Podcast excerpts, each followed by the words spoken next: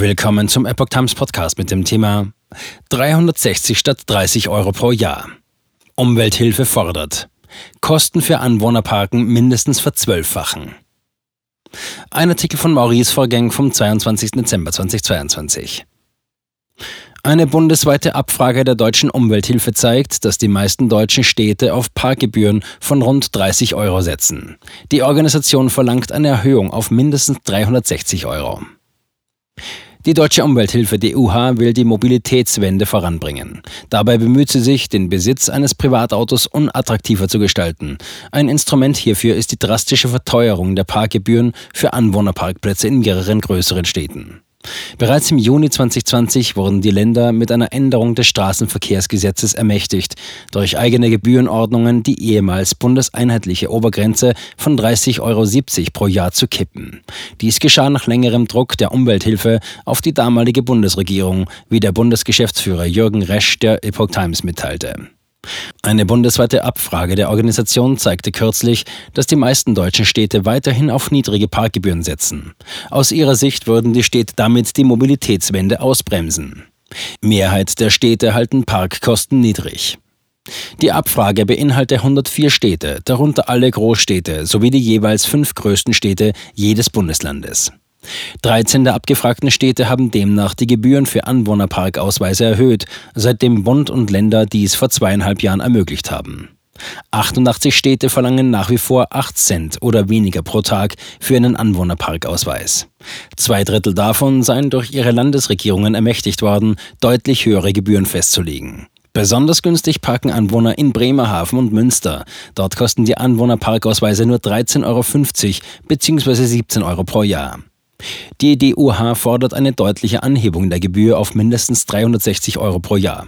Resch begründet der Epoch Times diese radikale Preiserhöhung mit den Kosten für einen öffentlichen Parkraum. Planung, Errichtung, jährliche Reinigung, Kontrollierung und Instandhaltung erzeugen Kosten in Höhe von 350 bis 500 Euro für 12 Quadratmeter. Wenn man dieses Geld von jemandem, der dort parkt, nicht verlangt, dann subventioniert der Staat diesen Parkraum. In einer Pressemitteilung der Organisation wird hingegen nicht von einer Kostendeckung, sondern von höheren Einnahmen gesprochen. Diese sollen in den Ausbau von Bus und Bahn sowie Rad- und Gehwegen fließen. Freiburg bis zu 480 Euro fürs Parken. Die baden-württembergische Stadt Freiburg habe diese Regelung bereits umgesetzt. Dort müssen Autofahrer standardmäßig 360 Euro pro Jahr für ihre Parkfläche begleichen.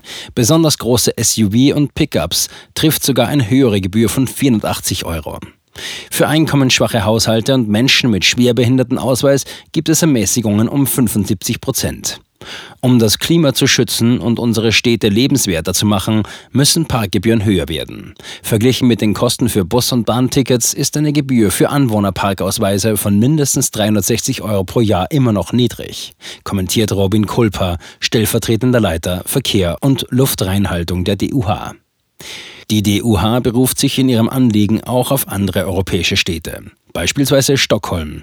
In der schwedischen Hauptstadt kostet der Anwohnerparkausweis bis zu 1309 Euro pro Jahr. In Riga, Lettland und Amsterdam, Niederlande zahlen die Anwohner 1020 bzw. 567 Euro für ihren Stellplatz. Mittlerweile ermöglichen neun Bundesländer ihren Städten, höhere Anwohnerparkgebühren zu verlangen. Bayern, Brandenburg, Bremen, Rheinland-Pfalz, Sachsen-Anhalt und Schleswig-Holstein verweigern die Gebührenerhöhung. In den Bundesländern, die höhere Gebühren zulassen, machen vor allem mittelgroße Städte davon Gebrauch. Neben Freiburg sind hier auch Göttingen, Neuss und Ulm zu nennen.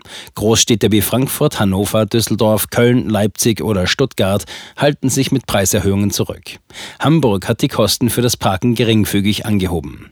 Insgesamt dürfte die Mobilitätswende in Deutschland ein schwieriges Unterfangen sein. Denn laut einer Umfrage des Tagesspiegel wollen 93 Prozent der Autofahrer nicht auf ihr eigenes Auto verzichten. Generell seien zwar viele für eine Mobilitätswende, wollen aber keine zusätzlichen Ausgaben tragen.